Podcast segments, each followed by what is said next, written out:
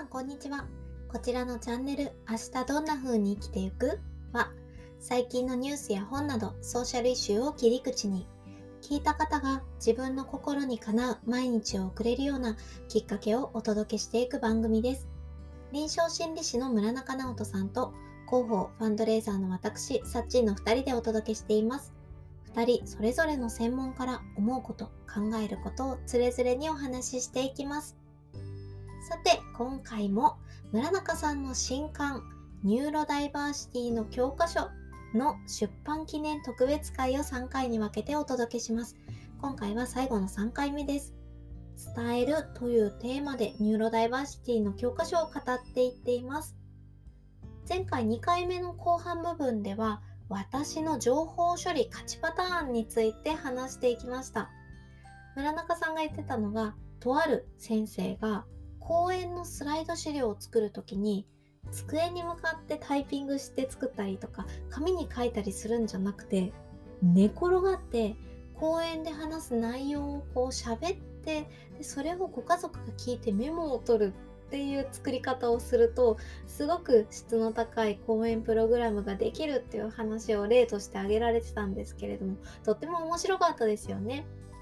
でそんな風に自分のうまくいくパターンを模索するっていうのはすごいことだし逆にそういう多様な学びのプロセスは教育の現場で許されていないという面もあるよねっていう話に進んでいきます。それでは早速どうぞ。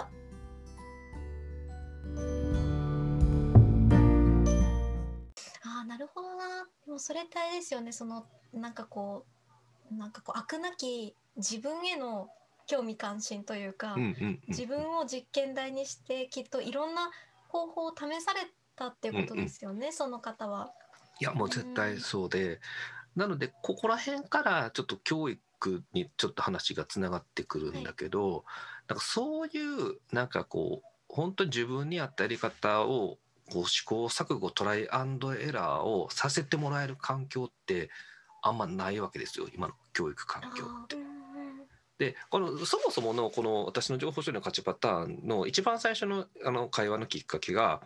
あの、まあ、そのそのさっき言ったその横になってプログラム考える方とあの大学の教員の方と3人で喋って3人とかあの何人かで喋ってた時に大学の教員の方がその学会に行くとまあ、しかもあれですよもう超超トップのあの要はなんか国立のもう超有名大学とかの上の方のがあの教授陣たちって、まあ、超絶頭のいいというかあのそういう人たちの学会に行くとほんまもうものすごいとその要は、えっと、一切パパワポでプレゼンしてる人がいたとして一切パワポ見ずにずっと目つぶって腕組んでるやつもいれば。あのわざわざパワポで説明してくれてんのに紙で組まれた文字情報しかよ見てない人とか、なんかもうとんでもなくそのそのなんていうかなその,、えそのその時のその場でどういうふうにして情報を得る得るかっていうその情報の得方の個性がもう本当に全然違くて。でその例えば目つぶって聞いてるだけの人なんか周囲からしたら寝てんちゃうかなってずっと思ってるんですよ。ねうわ寝てはるはなんとか先生なんだけどそのプレゼンが終わって質問のある人って言ったらパチンって目が開けてパッて手挙げてもう誰より鋭い質問をするみたいなことが起こるんですね。でなんか素敵だなと思ったのはそういう本当に癖の強い情報処理、まあ、自分のことを知り尽くした癖の強い情報処理をする人っていうのは他人の情報処理の個性個性というかそのパターン癖に対して一切いい意味で関心持たないんですね。だからその話聞いてる時は目を見てなんかこうメモを取りながらうなずきながら聞くもんだみたいなこの世界観がないわけですよ。で結局要はちゃんと理解できてたらええしそこでそのね学術的なことを深めるのが目的だからその目的に沿ったいい議論ができれば OK、うん、そこに至るまでのスタイルとかやり方なんて本当に千差万別で違うんだっていう話を、まあ、そのね、学会の様子を教えてくれて、まあ、それってだからその教授陣っていうのは自分の情報処理の価値パターンを知り尽くしてるからそのポジションになられてるんですよねって話からその出てきた言葉が、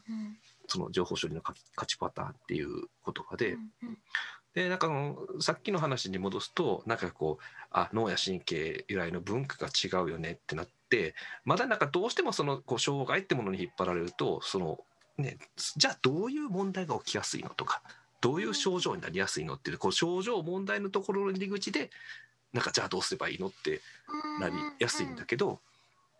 でも実は最初に話し合うべきはお互いの勝ちパターンは何でそのお互いの勝ちパターンっていうものは、まあ、勝ちパターンっていうのは別に他者と勝つための勝ちパターンじゃなくて自分が一番うまく行動できる勝ちパターンなのでお互いのその勝ちパターンっていうのを尊重できたらそもそも問題ほぼ起きないよねっていう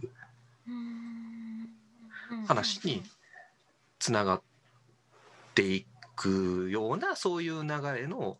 こう社会的なムーブメントが起きるとなんかこう生きやすさを感じれる人増えるんちゃうかなっていうのは思ってますね。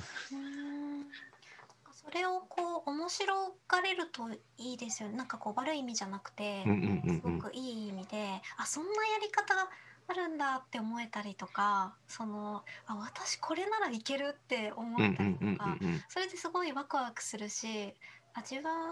はこれだったらすごくいろんなことが分かるぞとかできるぞっていうふうに思った瞬間にバッて目の前が開けるんじゃないかなと思って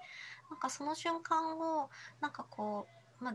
私が親として子供と一緒に体験したいし私がそのマネージャーとして、あの部下と一緒に部下っていうとあれですけど同僚たちと一緒に体験したいしっていう気持ちがすごくあって、なんかそういう確かにいい方いい方というかなんかこううまくいく方に目を向けていくと、すごく目的達成にあの向けて動くっていうことになるから、すごいいいですよね。そうそうそう。あの今ねさっちんがやってくれた目的達成っていうところの視点もなんかすごく大事だなと思っててなんかね、うん、どうしてもその障害のある人へのなんだろうな配慮とかっていう話になってきた時に、うん、なんかこうセットになってくるのはなんか要するに要求水準下げろってことでしょうみたいな。こうごまめ扱いして。うんなんかこ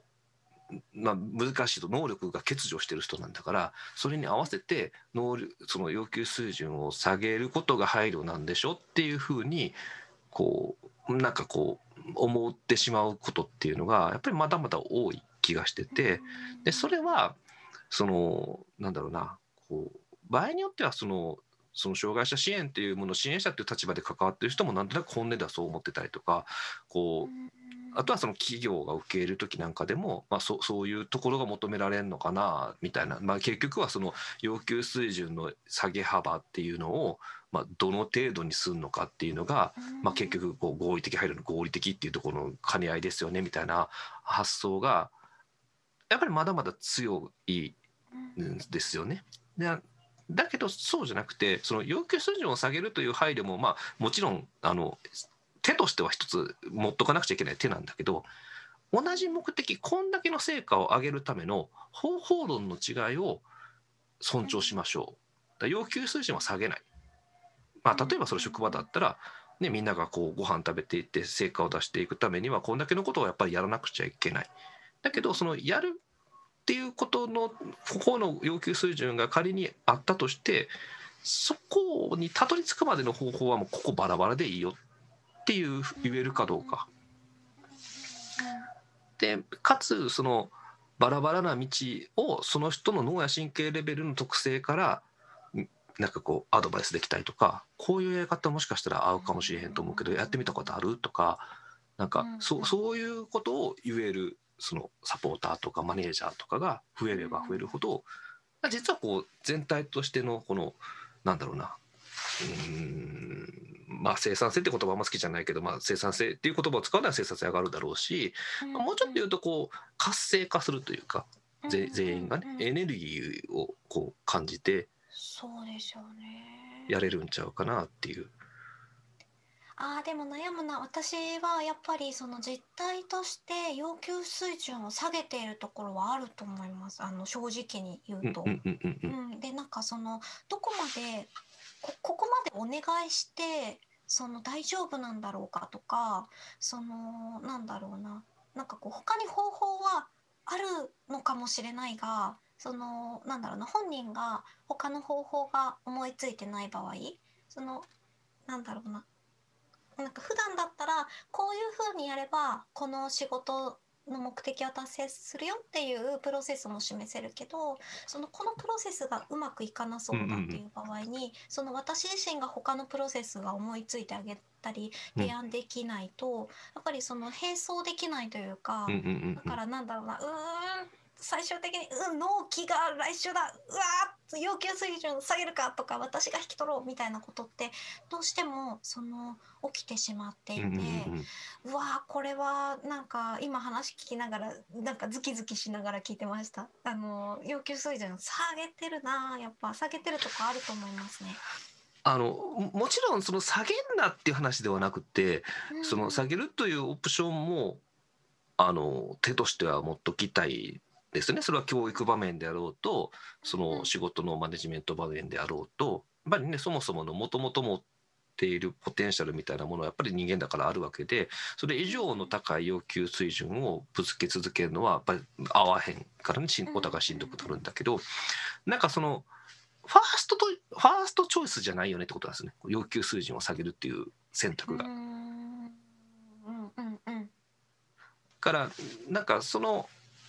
うん、でであともう一つはこれ受け手側というかこのマネジメントで言ったらその若手のスタッフであったりとか教育で言ったら子どもたちなんだけどもそのやっぱりその受け手側の人もなんか今までその一つの方法しか教えてこられなかったみたいな体験のヒストリーを持ってる人がやっぱ多いわけで。なんか例えばそれこそ職場で言ったら他なんか4人か5人のチームで同じ業務をするのに他の4人はこのやり方でやってるっていう中で、ね、この1人だけ私だけが全然違うやり方でやるっていうことに抵抗感なくでも私はこれが得意だからこれでややらせてもらいますってことを言えるマインドを育んでもらえてなかった人たちが圧倒的に多いいやそうですよね。これまで生きてきた中で、ね、そうそうなんですよね。だからそのさっきの教授じゃないけど例えばその目つぶって聞いとったらめっちゃ鋭いその質問をする教授に「いやそれはおかしいからちゃんとパワポでやってくれてんだからちゃんとパワポ見なさいよ」って言ってパワポを見させたらそのクオリティは下がるかもしれへんわけですよ。ね、でその100人いる中で99人はパワポを見てる中でいやでも俺はあかん。パワポ見たらもう逆に理解力下がるから下がるから、まあ、パワポ見るにしてももう何分に1回ぐらいの少ない情報であとはもうひたすら音声情報で処理してた方が俺の場合は成果高いんだっていうことをなんかこう自分なりのやり方マイウェイとして理解してかつそれをまあ、まあ、その表現してそれ実践して周囲もそれで OK よって言ってもらえた経験がないわけですよ。でなのでそういうこうなんだろうなそういうもんなんだよって人にそれぞれやり方が違って当たり前だしそれがこう結構多数派な場合も同じ人でもねここに関しては多数派だけどここに関しては少数派みたいなことは全然あるわけなので、まあ、そういうふうに違ってっていいしそのいろんなやり方を探っていくもんだしその見つけた人ってもう間違いなくトライアンドエラーしていっぱい失敗しながら自分に合ったやり方を見つけていくわけだからこのトライアンドエラー込みでありなんだよっていうことをなんかどっかのタイミングでやっぱりこう、うん、保証してあげるというかあそれありなんやっていうマインドチェンジというかなんかそれがね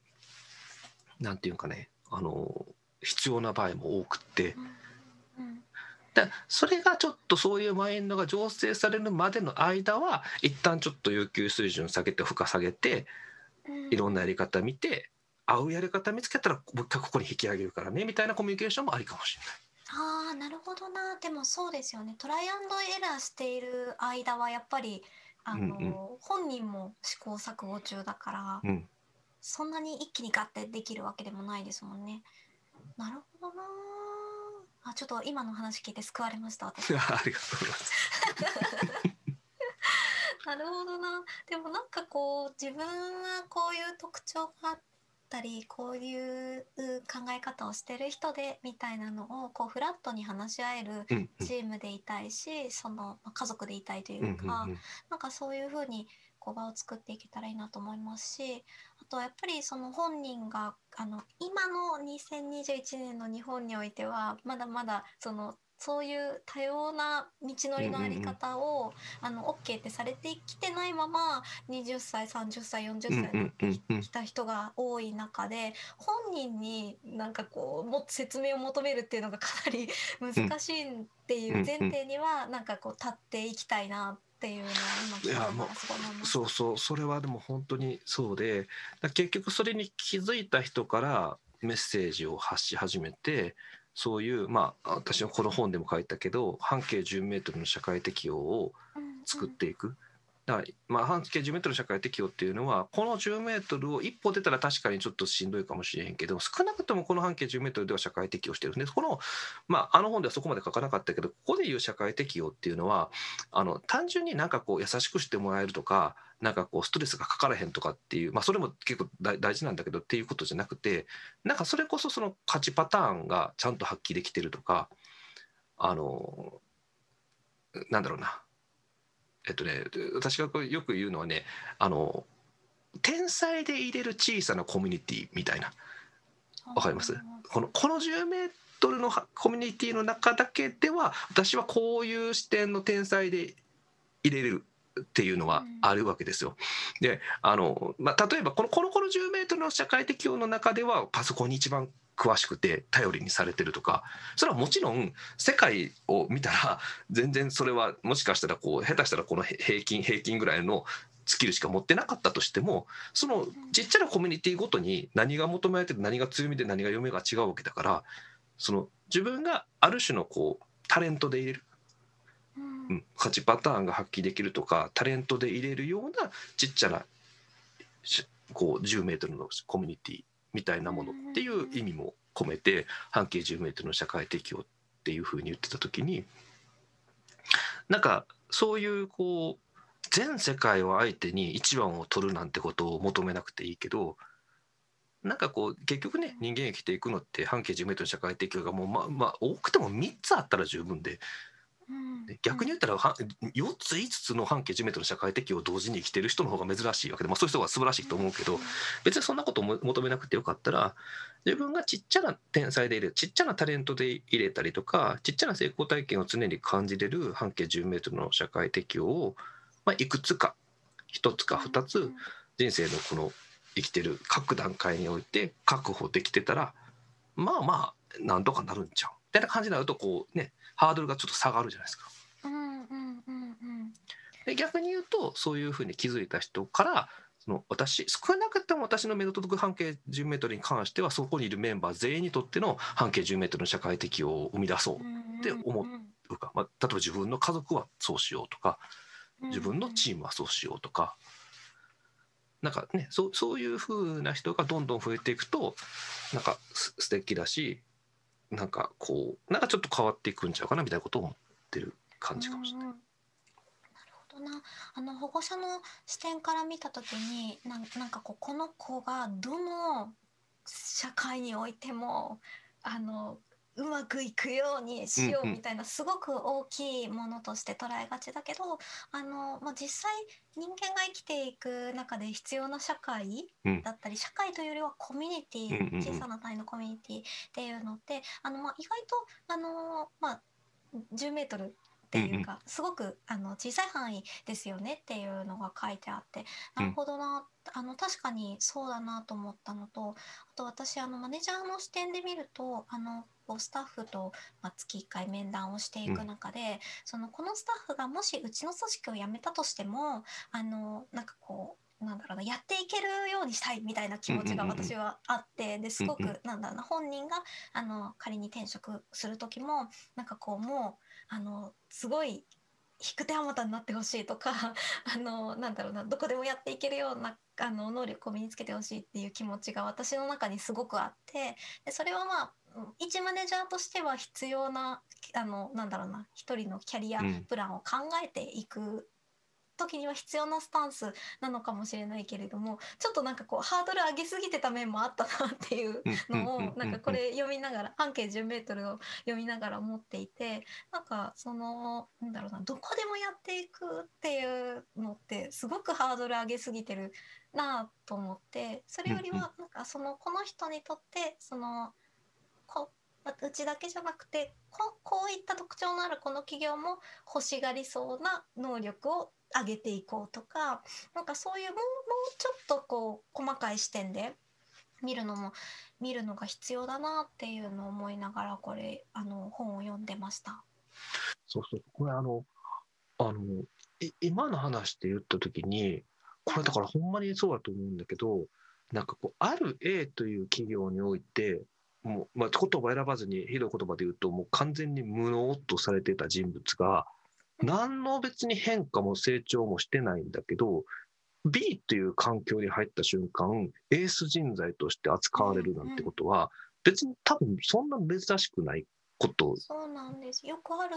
よく聞きます。ですですよね。ってことを考えると結局その今ちょっとね、その、あの、まあ、天才で入れる環境みたいな、天才みたいな話を言いましたけど、天才って人間の内側にあるわけじゃなくて、人間の内側の特性と、その人が今いる環境との間で、その、起こってくるこうパターンが勝ちパターンか負けパターンかっていうことなだけ。っていう話かなっていう、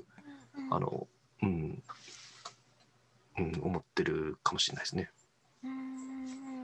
だから結局はそう、うん、今目の前にいるこのちっちゃなコミュニティの中でこの人の勝ちパターンをどう見つけていくかっていうことに注力をするとそしたらそれと同じパターンを生み出せる別の環境を見つける力も育つかもしれない。みたいな話に。そうなんですよ。本当にそう思います。いやなんかすごくまあブラック企業の話なんですけど悲しい話でもうお前うちでやっていけへんかうんうんうん、どこでだってやっていけへんぞみたいな ありますでしょ。出た瞬間にめっちゃちあの重宝される人材になったとかそういう話でしょ。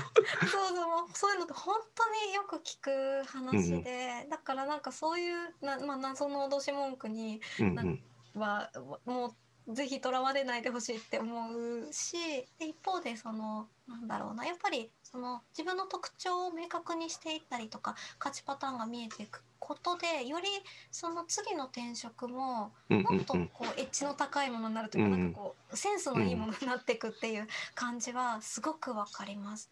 うん、そうそうそうそうそう。だっていうこのね環境との相互作用っていう観点とあとは自分で自分を耕していくというか、何らか軸を持って育てていく視点と、これらが2つ重なった時に多分そのなんとかいいパターンが生まれやすいっていうことだから、まあ、自分を育てなくていい耕さなくていいっていうことでもないしそのなんか単純に自分は今合わないから無能なんだって思い込む必要もないしっていうこの辺りのこうフラットなバランス感覚みたいなことが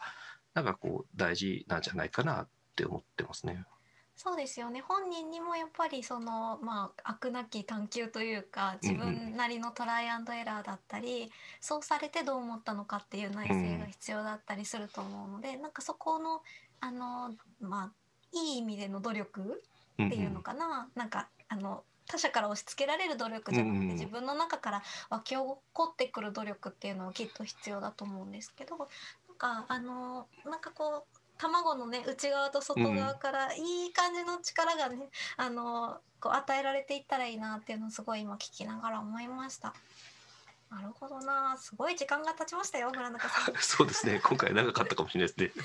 楽しかったでも、なるほど、めっちゃ勉強になりました。よかったです。だとしたら、私も話せて楽しかったです。はい。よかったです。ありがとうございます。そしたら最後に、どうしよう、村中さんから、あの、なんかメッセージとかないですか？この本を読もうかなとか積んどくしてるそそうですね。あのいやなんか今の話聞いてちょっと興味を持っていただいた方にはぜひちょっと本を読んでいただきたいなっていうのはまあ著者の立場で言うとね本音の部分としてあって、まあ、できればあのなんだかねちょっとこうこう思ったよみたいな感じで、まあ、ツイッターでもいいですし私のブログでもいいですしあの、ね、この番組へのコメントでサッチに投げてもらってもいいですしなんかリアクションもらえるとあのこれこの今話してる話って本当にこれからの話で。なんかね今言ってる話も例えば1年後に我々が話したら全然違うこと言ってるかもしれへんし確かにだからねなので今度どんどんあの変化していく話なのでぜひこの議論にあの参加してくれる人が増えていってうんうんなんかゆ豊かなこう話ができたらなっていうふうには思ってます。りがとうございます。あの私が思ったのはなんか最後なんですけど、明日どんな風に生きていくっていうこの配信のタイトルで考えた時に、うん。やっぱりこの本を読み終わって本当に感じたのが、なんかその誰かとコミュニケーションを取ったり伝えるもしくはその聞くっていう立場の時になんかこうこういう行動をしたからこうだみたいな そのなんだある種の判断をせずに、背景を考えるっていうことをなんかこう自分の基本的なスタンスにしたいなと思思って、まあ、ずっと前からそう思ってたんですけど改めてそういう姿勢そのものがなんか自分に学びを与えてくれるし見る世界を変えてくれるなっていうふうに思ってでそのその次に背景を考えるってした時に2つ目があの私はこう思うっていうアイメッセージで伝えたいなっていうのをすごく思っていてなんかこう、まあ、ああなたのためを思ってみたいな言い方も嫌だしあのいやこうというからにはこうでしょうこうべきみたいな言い方ではなくて私はこう言われるとこうだなっていうものをいっぱい言葉として使っていきたいなっていうのを改めて思って本当にあの難しいことじゃなくて明日からできる簡単なことなのかなっていうふうに思っております。はい、ありがとうございます。ということで今日の配信はこれまでにいたしましょう。ありがとうございました。はい、ありがとうございました。は